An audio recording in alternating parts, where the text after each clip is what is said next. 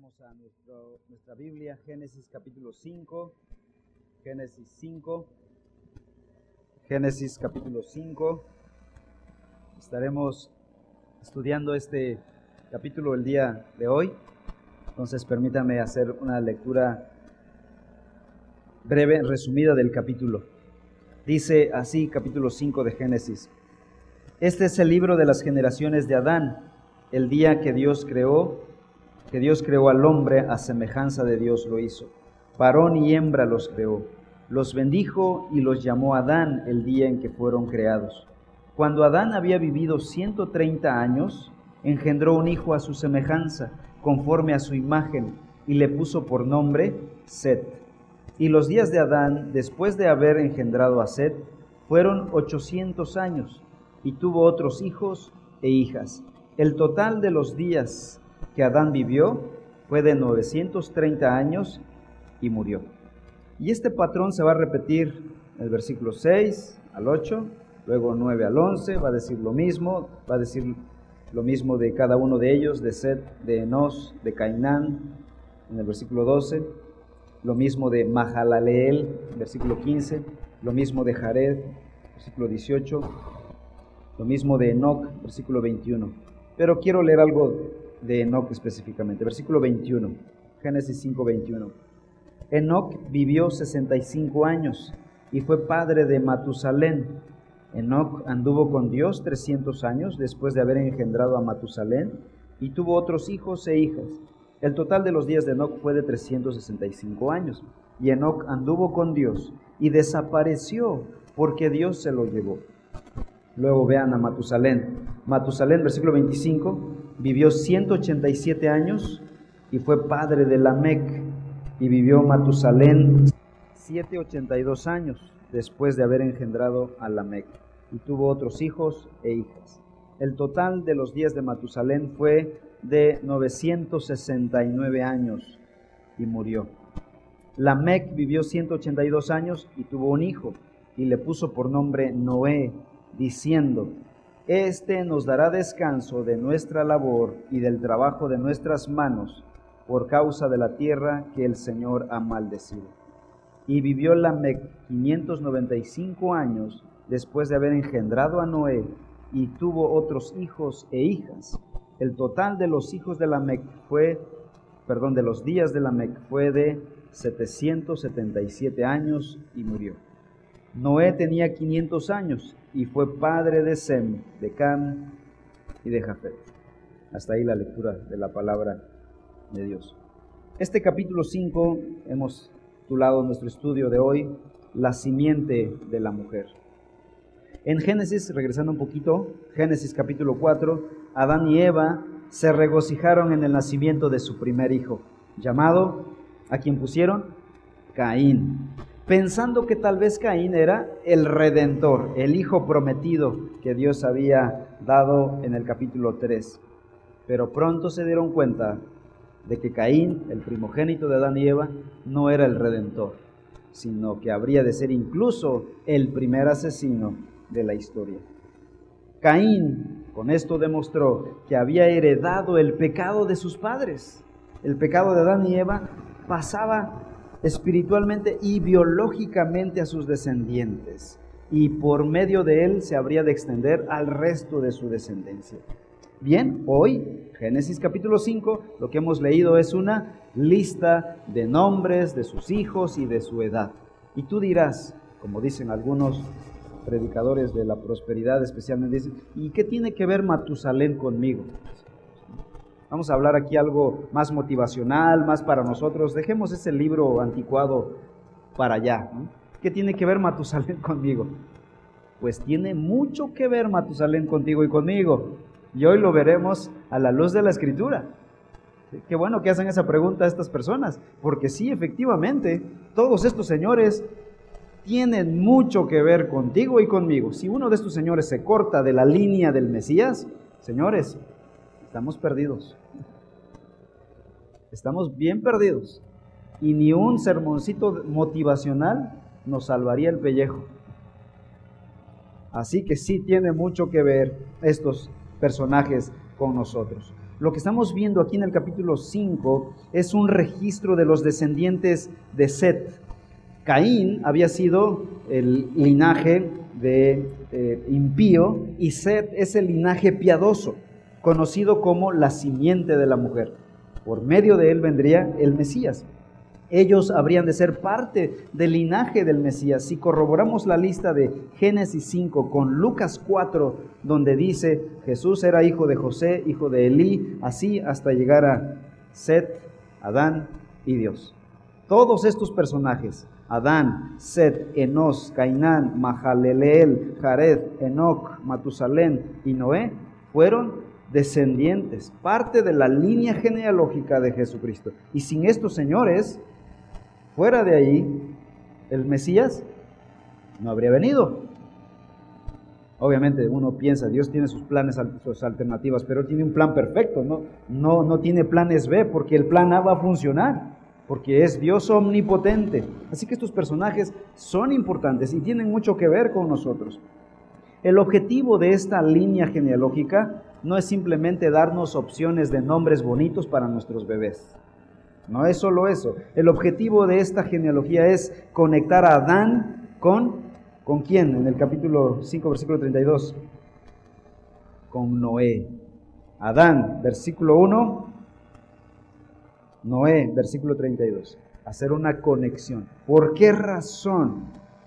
Porque Noé sería el único sobreviviente al diluvio, esa limpieza universal que Dios hizo al planeta cuando toda la humanidad se había corrompido.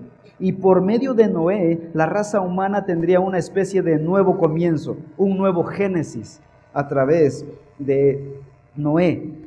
Noé sería, después de salir y de bajar del arca, cuando no había un ser humano más, más que él y su familia, bajaría del arca como una especie de nuevo Adán Así que el propósito del capítulo 5 de Génesis es conectar a Adán con Noé. En este capítulo se narra el primer milenio de la historia humana sobre el planeta Tierra. Específicamente pasan 1556 años de historia que abarca desde Adán hasta Noé, desde la creación hasta el diluvio.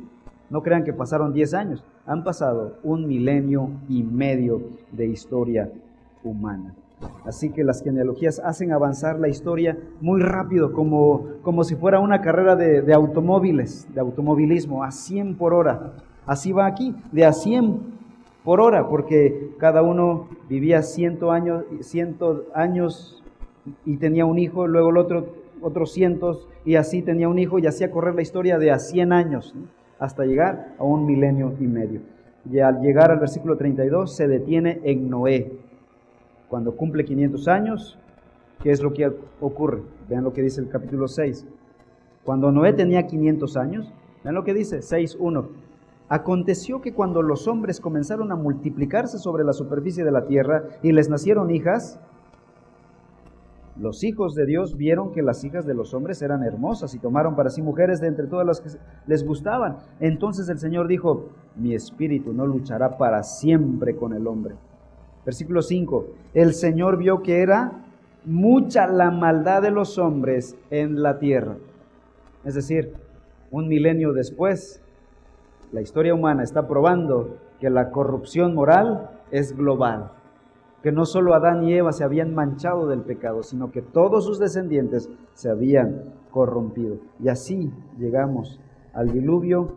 El diluvio ocurrió 1500 años después de la creación. No fue un poquito tiempo. Y ahí se detiene la historia para hablar del tratamiento que Dios dará a el pecado del hombre. Entonces las genealogías en la historia bíblica nos ayudan a correr mucho en la historia, a hacer avanzar la historia a pasos agigantados para llegar de un punto a otro punto de la historia. Bien, entonces analicemos capítulo 5, Génesis 5. Este es el libro de las generaciones de Adán, de Adán. Por lo que dice Moisés aquí, Moisés consultó un libro, una fuente, no sabemos qué, fuente era eh, fuentes primitivas, mucha información del pasado, se pasaba de generación en generación de manera oral, algunos se registraban, muy pocos registros escritos, pero por lo que sabemos Moisés consultó una fuente, obviamente supervisada por el Espíritu Santo. Y en este capítulo, dice el versículo 1, es el libro de las generaciones de Adán. Dios se había encargado en la historia de preservar los nombres de estos personajes. O sea, Moisés está escribiendo en el año 1444 antes de Cristo, o sea, más de 3000, 4000 años después de la creación, y tú dirás, ¿cómo recordaba él a Matusalén? ¿Quién le dijo que Matusalén vivió 669 años? ¿Quién dijo que su hijo fue eh, eh, Lamec y que Lamec engendró a Noé? Bueno, Dios se encargó a lo largo de la historia de preservar registros que después usaría para bendecir a la historia bíblica. No son muchos, pero Dios preservó los necesarios. Y en este caso, entonces estamos diciendo que hay objetividad en la información.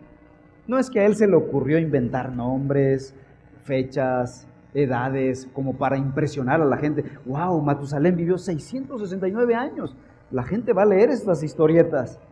No, hay objetividad en el material para decirnos que estos hombres vivieron literalmente 969 años de días solares como los nuestros.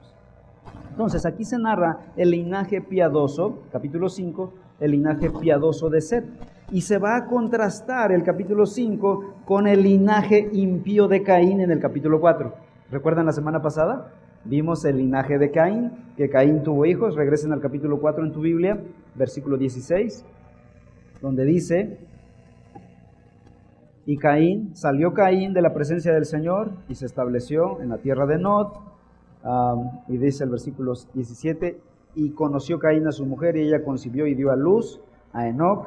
Enoch engendró a Irad, Irad a Neujael, Neujael a Metusael, Metusael a Lamec. Este es otro Lamec, el hijo de Caín, no el hijo de, de Set. Este a Jabal, a Jubal, a Tubal Caín y a una hermana llamada Naama. Y ahí se detiene la genealogía de Caín. Entonces, el capítulo 4 narra la genealogía de Caín, el capítulo 5 narra la genealogía de, de Set. Espero no estarlos haciendo bolas con estos, estos nombres y estas genealogías. Capítulo 4, la genealogía de Caín. Capítulo 5, genealogía de, de Seth. El linaje de Caín es el linaje impío. El linaje de Seth es el linaje piadoso. Por eso le llamamos la simiente de la mujer, por medio de quien vendría el Mesías. Y hay un contraste entre el linaje de Caín y de Seth, entre el capítulo 4 y 5. El linaje de Caín comienza con un asesinato en el capítulo 4. Caín llevó a su hermano Abel al campo y lo mató. ¿Y cómo termina el linaje de Caín? En capítulo 4, versículos 23 al 24. Con otro asesinato. Este es el linaje impío. Y se contrasta con el linaje de Set. ¿Qué se dice de los descendientes de Set en el capítulo 5?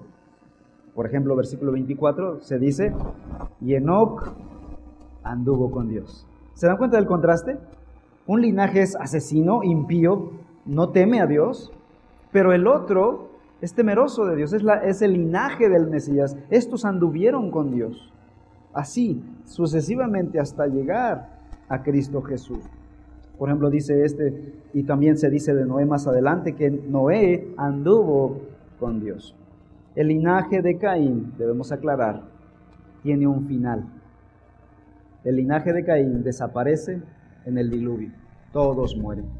Pero la descendencia de Seth sobrevive en Noé. Y a través de él, la línea del Mesías, o sea, estuvo así a un pelito de desaparecer la línea mesiánica. Y así a lo largo de la historia, si siguiéramos esa línea genealógica hasta llegar a Jesús, hubieron momentos de persecución donde algunos querían matar al descendiente y los protegían, los escondían.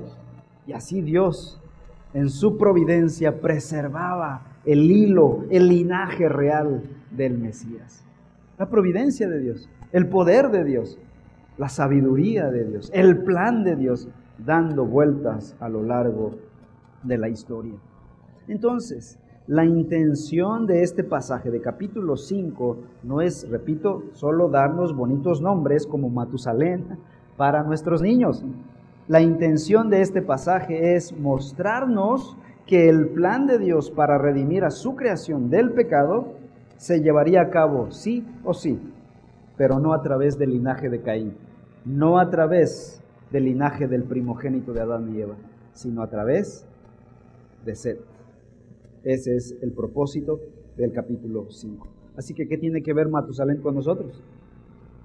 Creo que ya podemos responder esa pregunta, ¿verdad? Cuando te pregunte un predicador motivacional, ¿y qué tiene que ver Matusalén con nosotros? Mucho, Señor, mucho. Y ahí puedes predicarle el Evangelio a esa persona. Por otro lado, ahora déjenme hacer otro paralelo. Ya hicimos paralelismo entre el capítulo 4 y capítulo 5 de Génesis. Ahora también hay un paralelo entre el capítulo 5 y el capítulo 10. Vamos a ver tantito el 10, por favor, nada más para explorar. No nos vamos a detener mucho ahí.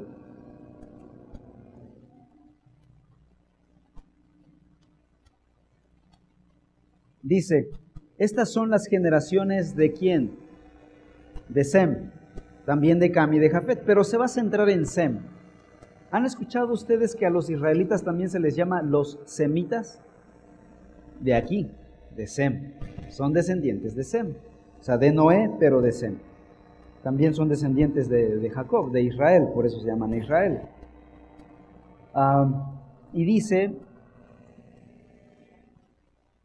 Primero empieza con, con Jafet y más adelante con Cam y más adelante también con Sem, versículo 21. También le nacieron hijos a Sem, padre de todos los hijos de Eber y hermano mayor de Jafet, los hijos de Sem, Elam, Asur, Arfaxad, Lud y Aram, y así sucesivamente. Y aquí está otro linaje en el capítulo 10. Nada más quería yo que vieran eso. Regresamos al capítulo 5.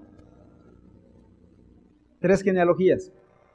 Capítulo 4, capítulo 5 y capítulo 10. Entre el 5 y el 10 hay dos, hay dos genealogías. Tienen paralelos y muchos parecidos. Uno de los parecidos es que ambas genealogías tienen 10 generaciones cada una. En el capítulo 5 va desde Adán hasta quién dijimos? Hasta Noé. 10 generaciones de Adán hasta Noé. En el capítulo 10 hay también diez generaciones, de Sem, el hijo de Noé, hasta Abraham.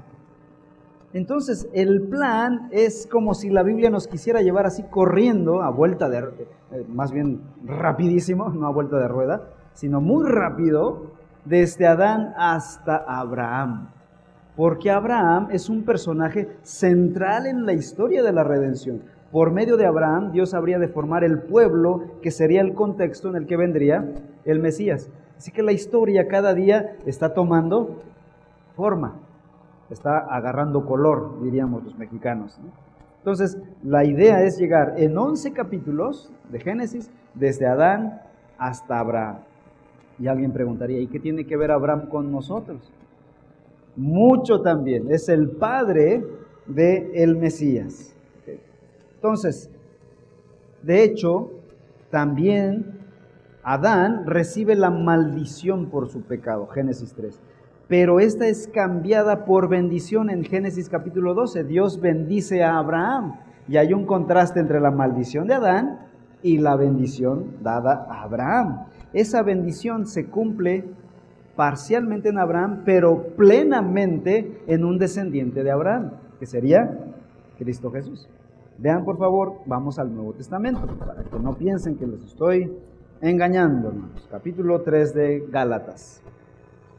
Gálatas capítulo 3.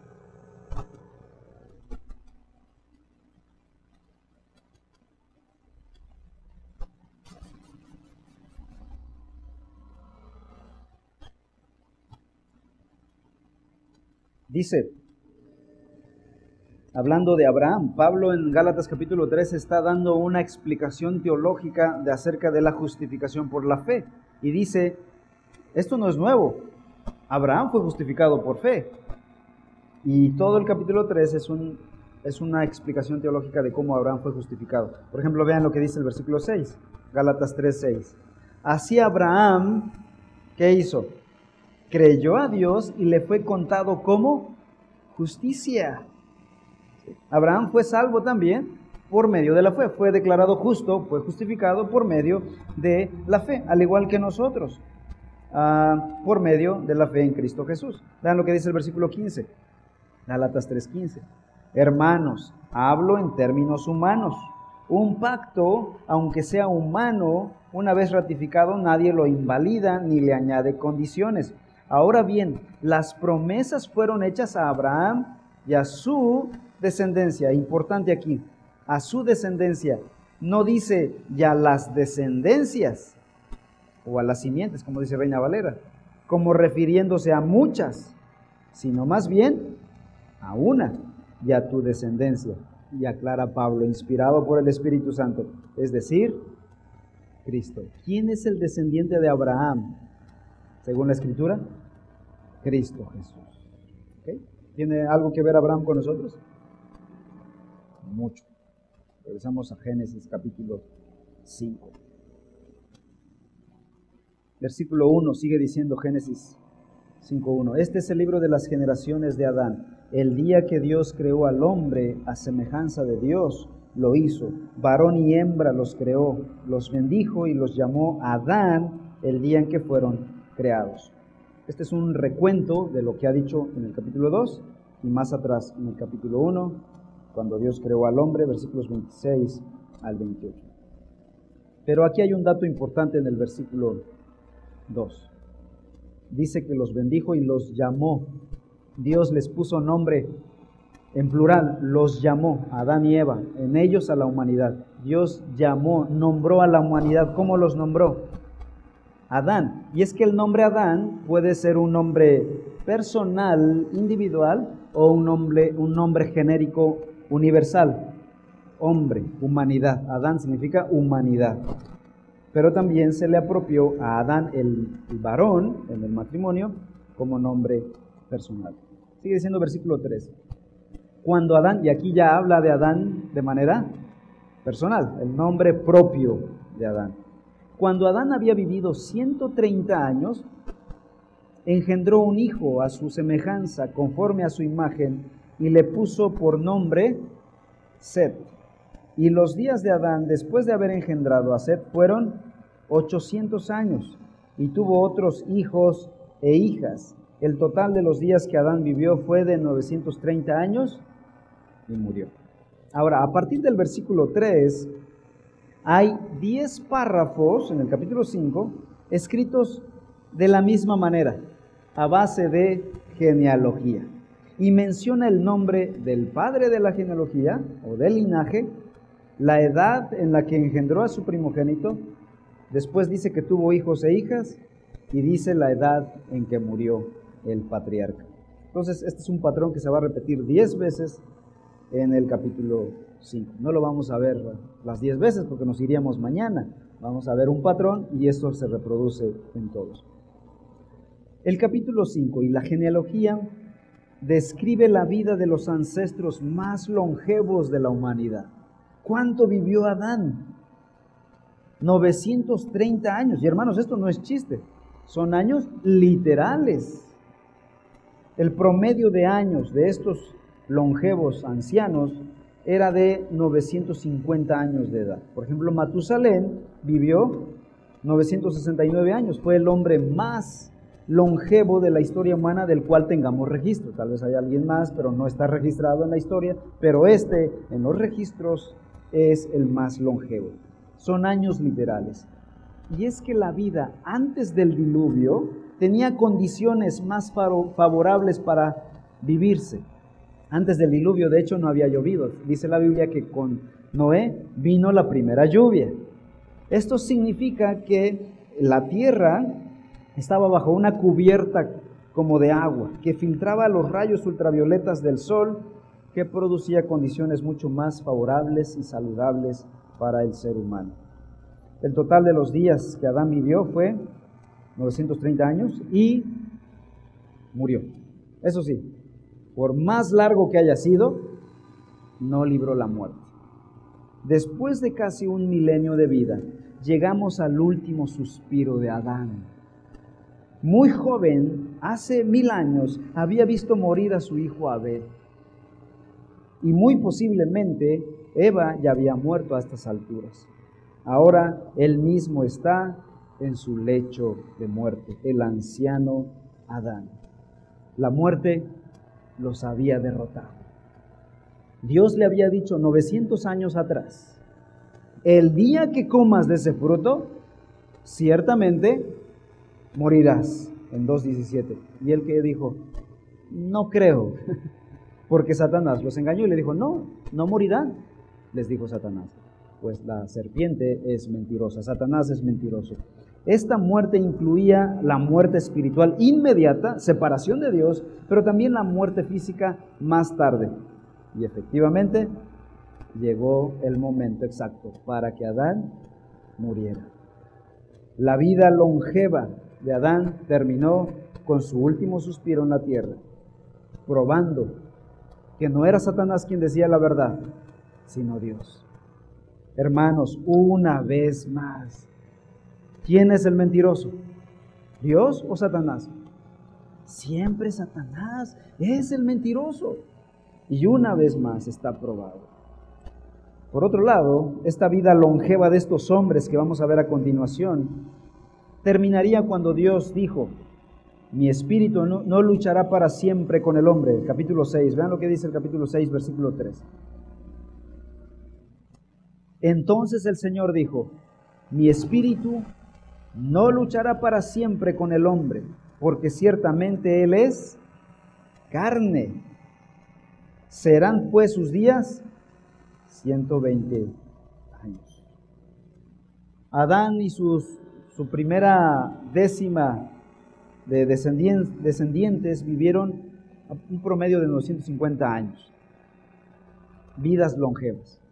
Pero al final, en el capítulo 6, al final de, esos, de ese primer milenio de vida humana, Dios decide acortar la vida de 950 años a 120 años.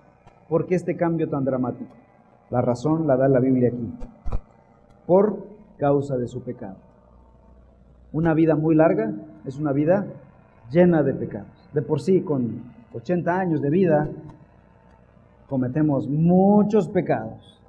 Así que la muerte en ese sentido es una bendición. Y Dios muchas veces a lo largo de la historia tiene que cortar la vida de ciertos individuos que están blasfemando el nombre de Dios, pisoteando la honra de Dios, la honra de su iglesia y de su pueblo en el mundo, que Dios tiene que quitarlos. La perversión moral. Así que Dios le hizo un bien a la humanidad quitándole años a, a los seres humanos para no vivir mil años de maldad. Pero también por otro lado, para no vivir 950 años de sufrimiento a causa del pecado. Es una forma de ahorrarnos tiempo y llegar a la presencia del Señor donde hay plenitud de gozo, como dice la Escritura. Adán también se dice que tuvo hijas. ¿Qué dice el versículo? Ah, ¿Dónde está eso? Cuatro.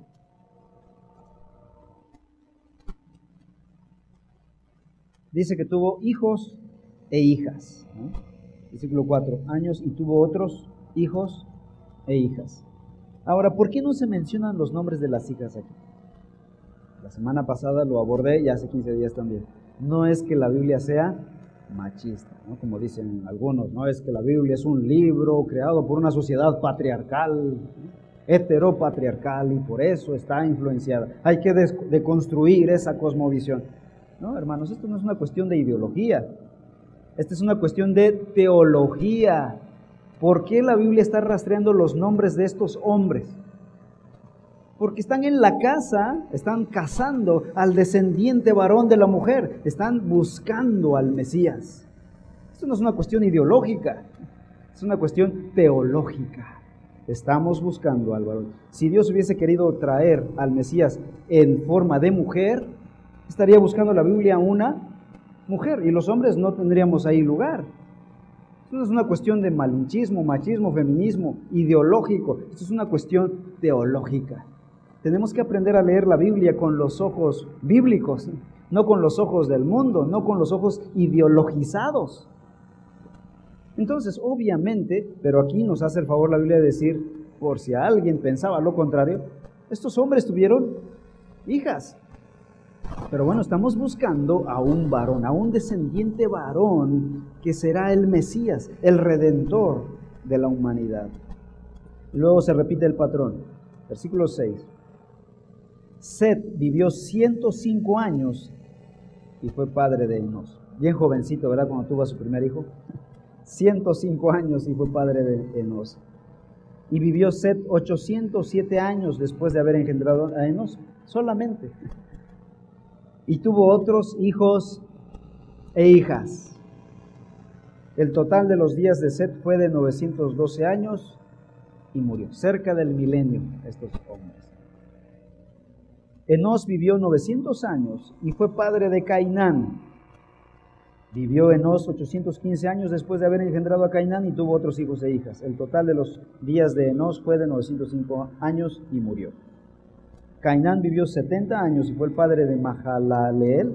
Y vivió Cainán 840 años después de haber engendrado a Mahalaleel y tuvo otros hijos e hijas. El total de los días de Cainán fue de 910 años y murió. Mahalaleel vivió 65 años y fue padre de Jared. Y vivió Mahalaleel 830 años después de haber engendrado a Jared y tuvo otros hijos e hijas. El total de los días de Mahalaleel fue de 895 años y murió. Jared vivió 162 años y fue padre de Enoch, y vivió Jared 800 años después de haber engendrado a Enoch, y tuvo otros hijos e hijas. El total de los días de Jared fue de 962 años, y murió. Enoch vivió 65 años, este estaba chamacón, ¿no? 65 años. Porque los demás tenían sus primeros hijos a los 100 años, ¿no? Él a los 65 años. Y fue padre de Matusalén. Enoc anduvo con Dios 300 años después de haber engendrado a Matusalén y tuvo otros hijos e hijas. El total de los días de Enoc fue de 365 años y Enoc anduvo con Dios y desapareció porque Dios se lo llevó. Sé que estos son años literales, eh, cientos de años literales. Ah, y aquí se nos dice de Enoc. Enoc es la excepción a la regla. ¿Qué se dice de todos estos ancestros? Que vivían tantos cientos de años, pero al final no podían más. Habían pensado haber derrotado a la muerte, pero al final morían. Llegaban a su lecho de muerte y morían. La muerte derrotando al ser humano una y otra vez. El aguijón de la muerte, como dice Pablo en 1 Corintios 15. Enoch tuvo la experiencia diferente, la excepción a la regla de que Dios lo trasladase vivo al cielo, como más tarde ocurriría con otro hombre llamado Elías, en primero en segundo de Reyes capítulo 2. Dice el versículo 24, y Enoc anduvo con Dios y desapareció porque Dios se lo llevó. Tanto Enoc como Noé se dice de estos hombres que anduvieron con Dios. El linaje es el linaje piadoso y todos temían a Dios, amaban a Dios. Pero estos dos son excepcionales, tanto Enoch como Noé son excepcionales en su andar con Dios. Y este anduvieron con Dios se refiere al gozo de una relación íntima con Dios. Casi, casi como cuando Adán y Eva estaban en una relación íntima con Dios en el jardín del Edén. Ese es el contexto para el anduvo con Dios del capítulo 5. Esto era imposible. En una tierra de pecado era imposible andar con Dios como en el jardín del Edén. Pero estos dos hombres fueron la excepción a la regla. En la gracia de Dios ellos disfrutaron de una comunión con Dios de tal manera que es remarcable su piedad. Después del diluvio, esto no sería posible andar con Dios como lo hicieron Noé y, Enoch sería difícil. No imposible. Habrían relaciones cercanas, pero no idénticas. Después del diluvio, la posibilidad de tener una relación cercana con Dios, solo cercana, sería posible a través del tabernáculo, a través de los sacrificios. Dios dijo, ¿quieres tener comunión conmigo? ¿Quieres acercarte a mí? Trae tu borreguito, tu carnero, tu macho cabrío, sacrifícalo, derrama sangre y entonces estaremos bien. Esto era muy difícil. Este era el yugo de la ley. Pero de manera plena, en el futuro, esta relación, este andar con Dios, se haría posible solo por medio de Jesucristo. Dice Juan 14, 6. Jesús dijo, yo soy el camino, la verdad y la vida. Nadie viene al Padre sino por mí. Está difícil este capítulo, ¿verdad, hermanos? Los estoy arrullando. Solo por medio del Hijo podemos venir al Padre. Por medio del tabernáculo, de manera parcial. Pero a través de la persona de Cristo Jesús, venir al Padre otra vez sería posible por medio de Cristo Jesús. Versículo 25, Génesis 5, 25. Matusalén vivió 187 años y fue padre de Lamec. Y vivió Matusalén 782 años después de haber tenido a su hijo Lamec. Y tuvo otros hijos e hijas. ¿Cuántos hijos no habrá tenido este Matusalén en 800, 900 años? Hijos e hijas, en plural. El total de los días de Matusalén fue de 969 años y murió. El hombre más longevo que ha pisado este planeta del que tengamos registro se llama Matusalén. Pero él mismo murió. ¿Saben cuándo murió? Él murió el mismo año en que el diluvio comenzó. Esto es una bendición que Dios da a sus hijos, evitarles ver ciertas catástrofes. Cuando viene una catástrofe global, normalmente Dios se lleva a algunos de sus hijos más piadosos para evitarles ver esa desgracia. Y eso le prometió Dios en varias ocasiones a algunos reyes piadosos. Venía una catástrofe, venía un exilio de parte de Babilonia, de Asiria, y le decía Dios a este rey piadoso, por ejemplo a Ezequías, le dijo, vivirás 15 años más, pero solo 15, porque no permitiré que veas lo que viene después, porque Ezequías era un rey piadoso. Y lo mismo hizo con Matusalén, un hombre piadoso, y dijo Dios, me lo voy a llevar antes de que vea esta terrible catástrofe global. Eso es bendición de Dios, es la gracia de Dios sobre sus hijos. Pero aún este hombre murió. Los hombres eran derrotados por la muerte. La muerte estaba haciendo destrozo en medio de la creación de Dios. Versículos 28 en adelante. Lamec vivió 182 años y tuvo un hijo y le puso por nombre Noé, diciendo, Este nos dará descanso de nuestra labor y del trabajo de nuestras manos, por causa de la tierra que el Señor ha maldecido. Y vivió Lamec 595 años después de haber engendrado a Noé y tuvo otros hijos e hijas. El total de los días de la Mec fue de 777 años y murió. En este pasaje vemos que después de mil años de haber recibido la promesa del Mesías, del descendiente varón que vendría a salvar a la humanidad, todavía estaba viva esta esperanza. No la habían olvidado los hombres después de un milenio de historia. ¿Qué dice Lamec cuando nace su bebé Noé? De hecho, ¿por qué le puso Noé? Dice el versículo 29, le puso el nombre Noé, diciendo, este bebé nos dará descanso de nuestra labor y del trabajo de nuestras manos por causa de la tierra que el Señor ha maldecido.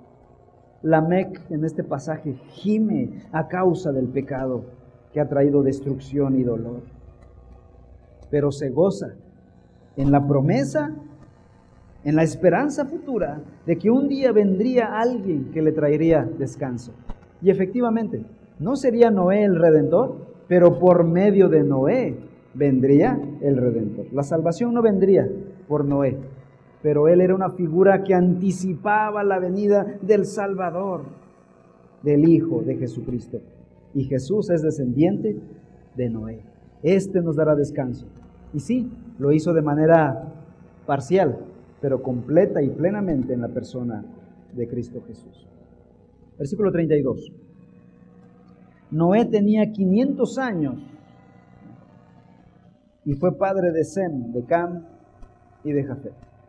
Y hasta aquí la historia bíblica de la humanidad va a hacer una pausa y se va a detener. Hasta aquí queríamos llegar, dice el autor bíblico. Dice, aquí quería yo llegar. Desde Adán corrió la historia un milenio y medio hasta llegar a Noé y específicamente a la edad de 500 años de Noé. ¿Por qué?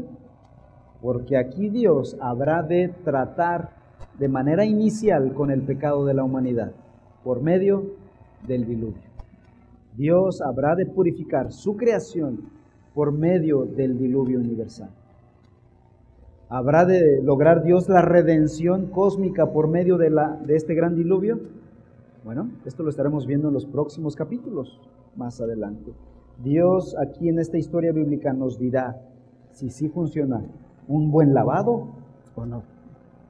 Pero la historia bíblica se va a detener cuatro capítulos para abarcar el tema del diluvio. Y en los próximos domingos estaremos viendo el tema del diluvio. Conclusión, por el momento es, es suficiente. Conclusión. La palabra de Dios dice o dijo que todo aquel que pecara moriría. El día que comas de ese árbol, ciertamente morirás. Y la palabra de Dios se cumplió al pie de la letra. Adán y Eva murieron y sus descendientes que heredaron el pecado, todos murieron. Todos los descendientes de Adán murieron y siguen muriendo hasta el día de hoy. Toda la descendencia de Adán, porque todos venimos de Adán y Eva, hermanos. No es de que venimos de unos de una familia, otros del hombre neandertal, otros, esa es la cosmovisión evolucionista. Por si alguien está abrazando esa idea, le aclaro nada más. La idea bíblica, todos venimos de Adán. Y por lo tanto, prueba de ello es que hemos heredado el pecado. Y prueba de ello es que estamos muriendo. Si alguien viene del hombre de Neandertal, tal vez no muere. Pero todos heredamos el pecado. Dice Romanos 5.2, escuchen la lectura.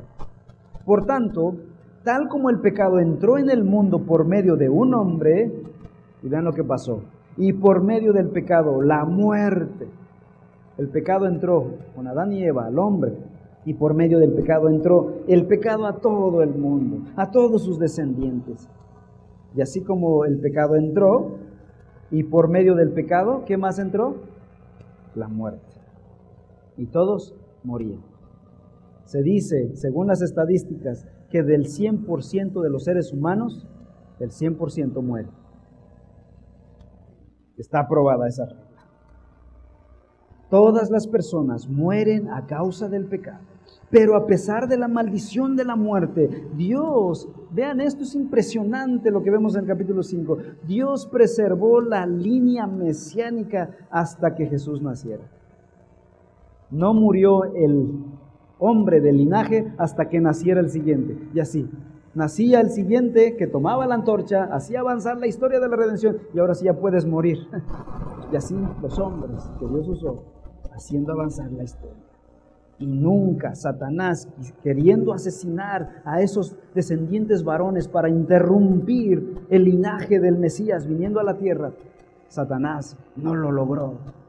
Hubieron momentos en la historia humana donde estuvo en peligro el linaje del Mesías, pero Dios protegiendo, preservando la línea mesiánica hasta la venida de Jesús. Yo me pregunto, ¿Qué habría pasado si alguno de estos miembros del linaje mesiánico hubiese muerto antes de tiempo? Si hubiese muerto antes de la venida del Mesías, antes de la, del nacimiento y de engendrar el siguiente en la línea mesiánica, hubiese sido catastrófico para la historia humana. Pero Dios preservó el linaje del Mesías y el Mesías vino. Por esa razón, cuando el Mesías nació, hermanos, hubo gozo universal. Hasta los ángeles cantaron de júbilo. Lucas 2.14. Gloria a Dios en las alturas y en la tierra paz entre los hombres en quienes Él se complace. Cuando nació Jesús dijimos, por fin llegó el Mesías esperado. El Mesías prometido está aquí. Dios cumplió su palabra. Hermanos, el Mesías vino murió en la cruz por nuestros pecados salvó a su pueblo, sigue salvando a un pueblo de todo el mundo, de todas las naciones, por medio de la predicación del Evangelio. Y un día volverá por su iglesia. Y así como vino la primera vez, es garantía de que vendrá por segunda vez. Amén. Oremos. Te alabamos, Señor.